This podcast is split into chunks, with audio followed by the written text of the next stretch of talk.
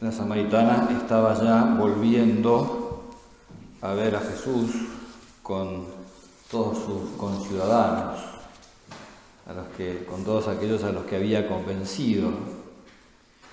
Y entonces Jesús eh, le señala a sus discípulos cómo ya estaban, podríamos decir, eh, los campos listos para la cosecha, ¿no? Eh, aquí eh, Jesús utiliza toda esa alegoría de, de la siembra y de la cosecha. Dice, alzad vuestros ojos y ved los campos ya dorados para la siega, para la siega o para la, la siega con S, no la siega con C, la siega con S, la siega o cosecha ya estaban preparados, ¿no es cierto?, para, cosechar eso que había sembrado la samaritana. Aquellos hombres habían estado en la ciudad de Sicar, pero no se les había ocurrido hablar del Mesías, no se les había ocurrido hablar de toda la experiencia maravillosa que habían vivido junto a Jesús. Ese trabajo lo hizo una mujer que era casi pagana o parecida a los paganos, que no tenía la fe de Israel, pero que era una mujer valiente, una mujer eh, coherente, una mujer eh, realmente que, eh, bueno, se encontró con Jesús y, fue a, dar ese testimonio, ¿no? a, pegar ese virus de, de, Jesús a los demás.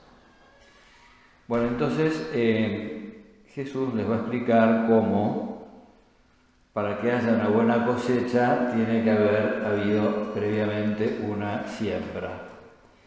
Y entonces le dice, yo, eh, ustedes van a cosechar lo que no sembraron. En estos momentos va a venir aquella mujer que es la que hizo el trabajo y entonces eh, ustedes, sí, después les van a, enseñar otras cosas más, después las van a, los van a eh, no sé, a instruir las verdades de la fe, les van a administrar los sacramentos, pero la que sembró fue aquella mujer.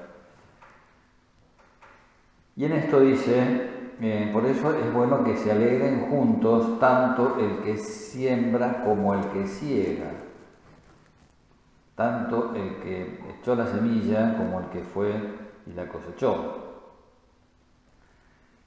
Pues en esto se cumple aquel proverbio, uno es el que siembra y otro es el que ciega. Los trabajos en el campo suelen ser así, ¿no Son trabajos temporales, eh, bueno, muchas veces se contratan un montón de personas para la cosecha y las personas que se contratan después para, perdón, se contratan algunos para la siembra y después los que se contratan para la cosecha pueden ser o no los mismos. Pero bueno, eh, por ahí la persona que sembró no se siente tan contenta como la persona que cosechó, ¿no? porque cosechar siempre está bueno, cosechar siempre trae consigo algunos dólares. Entonces, eh, en cambio, sembrar es al revés, ¿no? Decía San José María, dice, ¿no os parece una locura echar a la tierra ese trigo dorado para que se pudra? Eh, eh, eh, yo me acuerdo cuando era chico que iba al campo de tío mío y entonces estaban todas las, bolsas con, grano, ¿no? Entonces uno metía la mano adentro de la, bolsa y, la, mano se hundía, ¿no? En medio del grano y, realmente este, era, una maravilla, ¿no? Claro, eso que es una maravilla, uno lo tiene que tirar, enterrarlo, se tiene que podrir o pudrir, o no sé cómo se dice, pero es una cosa podrida, para que surja, ¿no es cierto?, eh, ese fruto definitivo. Y entonces es cierto, pareciera ser como que aquello que uno está sembrando, eh, eh, ahí hay una pérdida, porque el grano desaparece, porque, porque uno tuvo que ir a comprar el grano, ¿no es cierto?, porque tuvo que hacer ese esfuerzo, pero bueno, entonces Jesús les explica que así es como funcionan las cosas, ¿no? Eh, y así como en el tema de la, del, campo existen unos tiempos, ¿no? existen unos tiempos que uno este, no, los, no los determina, sino que vienen determinados de antemano. ¿no? Hay, una lluvia, hay un tiempo de, frío, otro tiempo de calor. Hay, bueno, cosas que el, ser humano no determina, ¿no? Bueno, em, esto es todavía, digamos, como mucho más eh, amplio en el tema de, acercar una, una, persona a Dios, acercar a la gente a Dios, porque eh, son muchos los factores que intervienen en esa en esa maduración del fruto, ¿no es cierto? Eh, y, tenemos eh, digamos, este, resultados como muy diversos, porque muchas veces uno ha puesto un montón de empeño en, algunas personas y resulta que ese empeño que uno puso este, no da resultado. Y otras veces eh, hay personas que uno le parece que no van a entender las cosas de Dios y sin embargo las terminan entendiendo. Eh, estamos sorprendidos, nos, sorprende mucho esto, ¿no? Y uno dice, bueno, pero yo puse todos los medios y a pesar de haber puesto todos los medios, esto no resultó. Pone acá el ejemplo, dice, hay veces eh, por ejemplo, que una madre ha puesto todo su empeño en el hijo mayor, le dedicó todo el tiempo y a pesar de haber dedicado todo el tiempo, resulta que el, chico no, no, sale adelante. Y por otra parte, a lo mejor a los chicos más chicos que a lo mejor ya tienen una familia grande ya no ha podido dedicarle tanto tiempo como el primero, y por ahí en eso se encuentra, ¿no? Este, le, sale mejor, eh, más cerca de Dios, o tiene podríamos decir como que pareciera que el fruto es mayor, puede ser la inversa. Em, me acuerdo que decía José Larralde, dice, parece mentira y hasta es cosa señalada que de la sangre pareja salga la cría cambiada. No dice el mismo padre, la misma madre, la misma educación, los mismos colegios, eh, y uno te sale para un lado y otro te sale para el otro. ¿no? Eh, físicamente esto también sucede. mi hermana mayor tiene dos hijos, uno que es alto y rubio y el otro que es petizo y negrito. el que es alto y rubio le dio nietas rubias que son divinas, me pierden. Y el que es negrito le dice, mamá, yo te voy a dar hijos negros para que vos no tengas que dar ninguna explicación. Tiene un hijo negro. Bueno, eh, y así como eh, las alturas y los colores son distintos, también los, los resultados de una educación que es igual eh, también son distintos, porque cada uno, los, los terrenos son distintos, ¿no? La libertad, cada uno hace uso de su libertad. Nosotros eh, nos gustaría que cada una de estas acciones mediante las cuales sembramos, cada una de esas acciones tuviera su resultado positivo, tuviera su fruto específico. Si yo hice esto bien, entonces tiene que salir bien. Si yo sembré esta buena semilla, tengo que tener bueno, esos resultados en todas partes. Bueno, el Señor, cuando nos habla de la, palabra del sembrador, también nos dice cómo algunas semillas eh, desaparecen, cómo otras semillas empiezan a tomar un poquito eh, de, profundidad, pero después eh, vienen, no sé, las aves y se lo llevan, o, no, no, alcanzan a crecer las raíces o junto con la semilla esa hay otras semillas, o junto con esa planta hay otras plantas que te, roban el sol y el agua, y otras dan fruto, algunas 30, otras 50, otras 100. Bueno, y entonces em, están esas palabras de San Pablo que son tan sabias,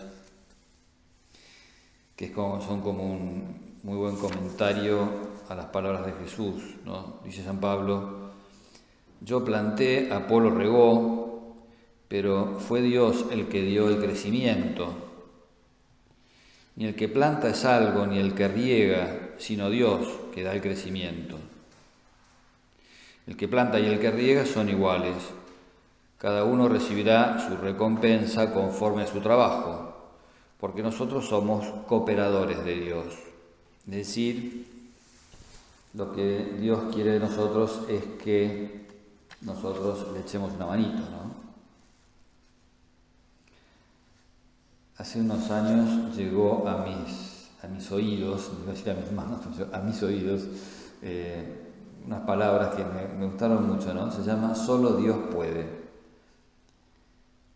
Eh, tiene sus... Eh, algunas cosas podemos estar de acuerdo, o, algunas cosas están mejor expresadas y otras no tanto, pero eh, me gusta mucho la, idea, es la que en general, global, es lo que más me gusta de, estas palabras, ¿no? Dice, solo Dios puede dar la fe, pero tú puedes dar tu testimonio. Es decir, la fe es un regalo divino. Nosotros, ¿qué es lo que podemos hacer? Hacer, por ejemplo, lo que hizo la samaritana, ¿no? Damos nuestro testimonio. Solo Dios puede dar la esperanza, pero tú puedes dar confianza a tus hermanos. También la esperanza es una virtud sobrenatural, también la esperanza es un regalo divino, pero nosotros también podemos colaborar con eso, infundiéndole a la gente eh, la confianza, ayudándola a que mm, mm, saque sus, eh, sus prejuicios, a que vuelva a recordar otras veces en las que ha recibido ayudas. Solo Dios puede dar amor, pero tú puedes enseñar a amar a los demás. Dios es amor, Dios es el amor por excelencia, todo amor proviene de Dios. Nosotros podemos educar a la gente, podemos enseñarle qué es lo que está bien y qué es lo, que está mal. Nosotros podemos brindar algo del amor nuestro, que sea un reflejo del amor de Dios. Solo Dios puede dar la paz, pero tú puedes suscitar la concordia. Nosotros podemos a lo mejor ayudar a la gente a que eh, a que elimine prejuicios o a que combata esos prejuicios o a que tenga en cuenta otras cosas que no ha tenido en cuenta. Solo Dios puede dar la fuerza, pero tú puedes sostener al desfallecido. Mientras, eh, mientras Dios le da la fortaleza, por ahí lo podemos bancar, ¿no? qué importante, ¿no? Como, eh, la gente muchas veces necesita apoyarse, ¿no? Quizás Dios, la fuerza interior se la da Dios, pero, pero bueno, por ahí nosotros podemos ser como el bastón en, la en el que la persona se apoye mientras está necesitada, ¿no? O el paño de lágrimas mientras el Señor les da ese consuelo definitivo, ese consuelo interior, ¿no? Solo Dios es el camino, pero tú puedes mostrarlo a los demás. Solo Dios es la luz, pero tú puedes hacerla brillar a los ojos de todos. Solo Dios es la vida, pero tú puedes ayudar a otros a recuperar el deseo de vivir. Solo Dios puede hacer lo imposible, pero tú puedes hacer lo que es posible. Solo Dios se basta a sí mismo, pero prefiere contar contigo. Es decir, Dios es el que da el incremento, Dios es el que da el crecimiento, Dios es el que nos da el querer y el obrar.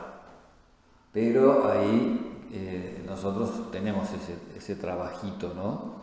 El trabajo sobre todo de sembrar.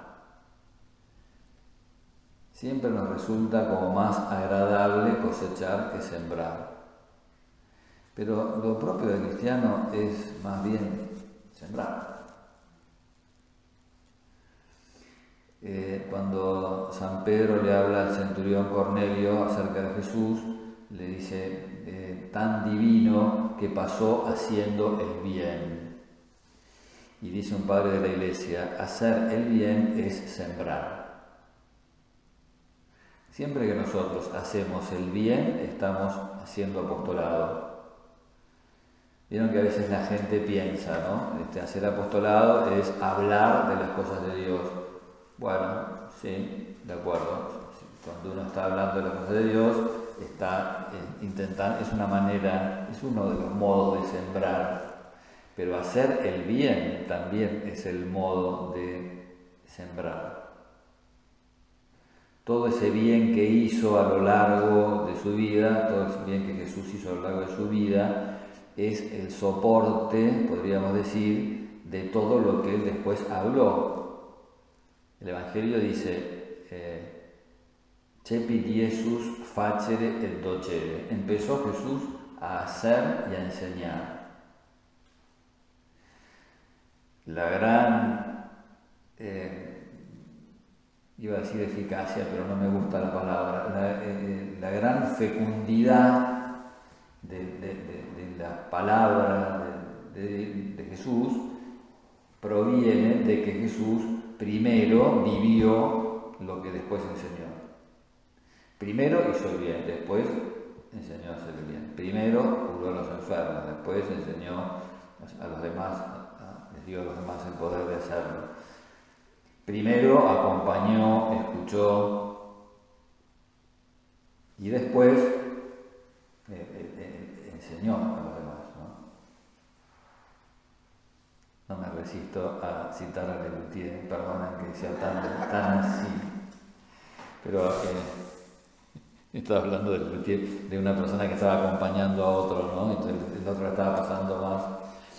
Y entonces dice, le dice que este escuchólo, abrazólo, consolólo, vamos, lolo. bueno, que el Señor me perdone esta digresión, ¿no? Pero ¿dónde está la, fecundidad de la palabra de Cristo está en que Él, Él que es Dios, por supuesto, eh, Él es el que hace todo eso primero, ¿no?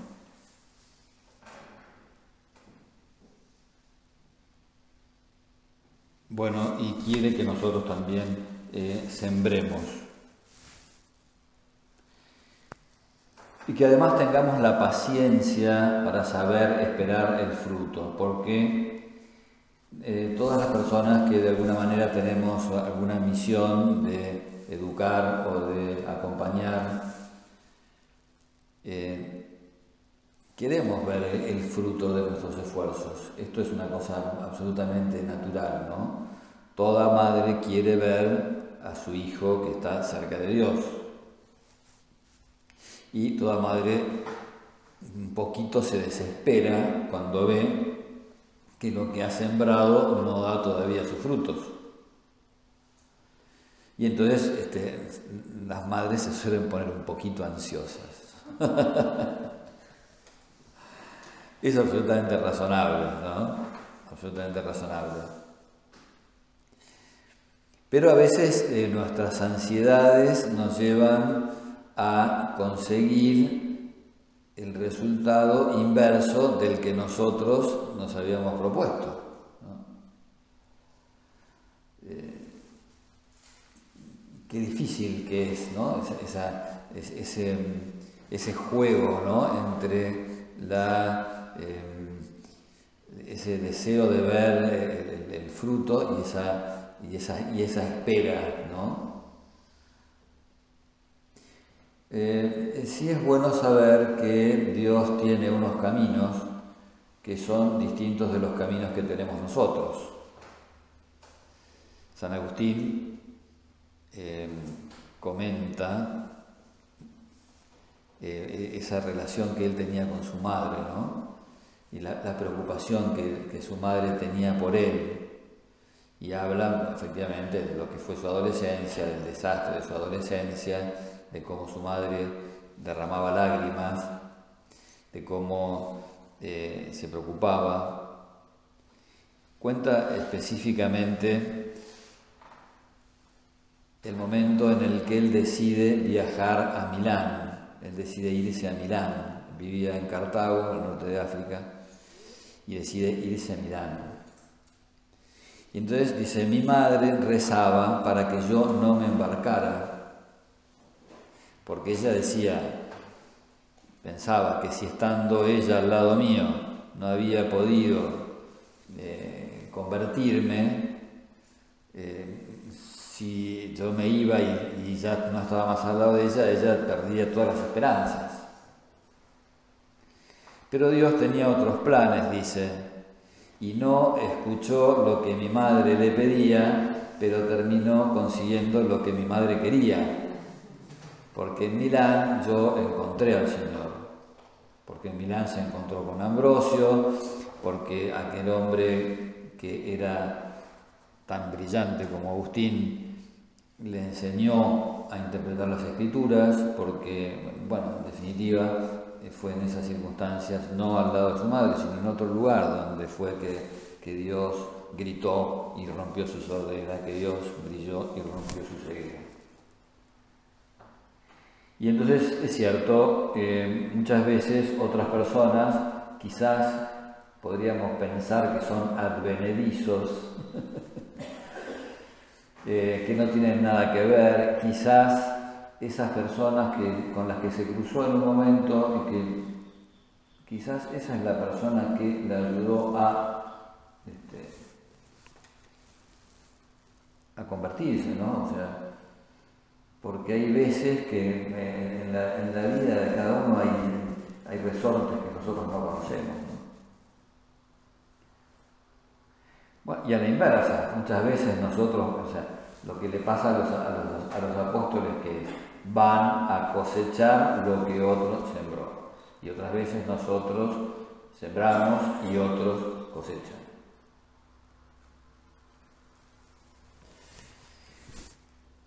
Bueno, esperemos a que el Señor dé el incremento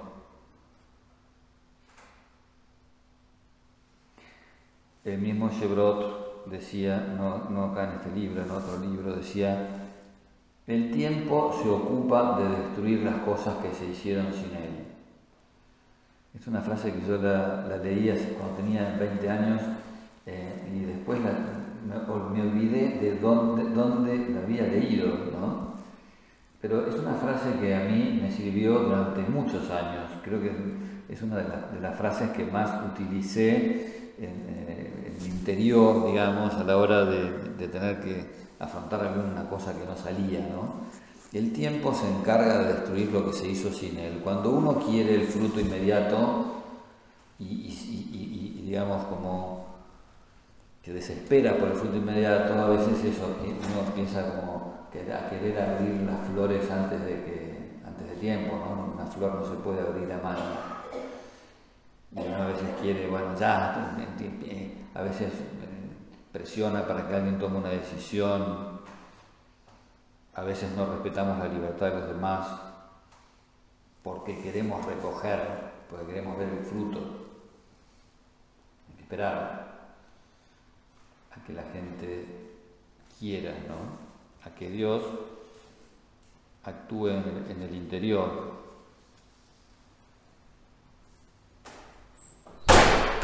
el trabajo del sembrador es más oscuro, pero es absolutamente necesario. Y entonces tenemos que alegrarnos juntamente eh, el que siembra y el que recoge. A veces nos da como una especie de, entre, eh, como una especie de celo, ¿no? Podemos llegar a tener celos yo me partí el lomo haciendo esto y no tuve ningún resultado. Y vino este salame que no lo conoce ni su padre y resulta que a él le hace caso. Este, bueno, puede suceder, ¿eh? o sea, no, se extrañen de que algunas veces esto suceda. Este se está llevando el mérito de la conversión cuando yo fui el que puse todo. O el otro que piensa que, es Gardel o que es Messi, ¿viste? Porque, qué sé yo, porque se encontró con la pelota en el momento, estaba solo frente al arco y pateó. Pero el otro fue el que realmente puso todo. Bueno, acá lo que dice el Señor es alegrémonos juntamente, ¿no? Los que, han sembrado y los que han recogido, porque ese fruto es, del Señor, ¿no? Ese fruto es de Dios. Bueno,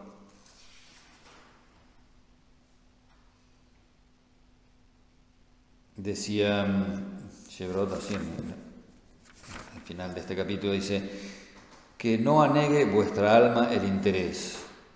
En el fondo de vuestras quejas se oculta algo o tal vez mucho de amor propio. Vosotros querríais estar seguros del éxito. No pensáis que haciendo humildemente el sacrificio de esta satisfacción aumentaríais el mérito de vuestro apostolado. Si nosotros pensáramos menos en nosotros mismos, quizás eh, tendríamos más fruto. ¿no? Se ve todo más claro si en vez de considerar la educación de un hijo o la conversión de un amigo como obra nuestra, la miramos como obra de Dios. dice acá una cosa muy divertida, dice, no nos dediquemos entonces a curiosear en el campo confiado al vecino. no nos pongamos a fijar a ver qué, qué es lo que pasa con el otro. Hace un tiempo escuché una cosa que me hizo mucha gracia, decía, las comparaciones son ociosas. Entonces uno dice, ¿cómo? el dicho es las comparaciones son odiosas, sí, son molestas las comparaciones, pero también son ociosas, es decir, están de más. Está de más establecer una comparación entre lo que yo hice y lo que conseguí, lo que hizo el otro y consiguió el otro permanezcamos en nuestro trabajo, en lo que a nosotros nos corresponde, y, hagamos eso con generosidad, esa obra que el Señor nos pide, ¿no? Y que se alegren juntamente el que siembra y el que recoge. Bueno, y otra manera de sembrar es también rezar, porque em, muchas veces nosotros no vamos a poder hacer por nosotros mismos algo. Muchas veces estamos con las manos atadas, sabemos que ya no podemos hacer más, lo que podíamos hacer ya lo hicimos. O las personas que están, este, que queremos, están lejos, como, como el caso de Agustín y de Mónica. La oración, dice Sebrot, unida a la acción, rellena sus lagunas y repara sus imperfecciones. La oración suple a la acción cuando ésta resulta imposible y fortalece también la acción de los demás apóstoles. La oración es, siguiendo una expresión reciente que ya se ha hecho clásica, el alma de todo apostolado. Bueno, que pongamos entonces en las manos del Señor el fruto. Él es el que se ocupa de ese tema, Él es el que verdaderamente convierte las almas. Nosotros ocupémonos de hacer eso que esté a nuestro alcance, ¿no? Solo Dios puede hacer lo imposible, nosotros hagamos lo que está al alcance de nuestra mano.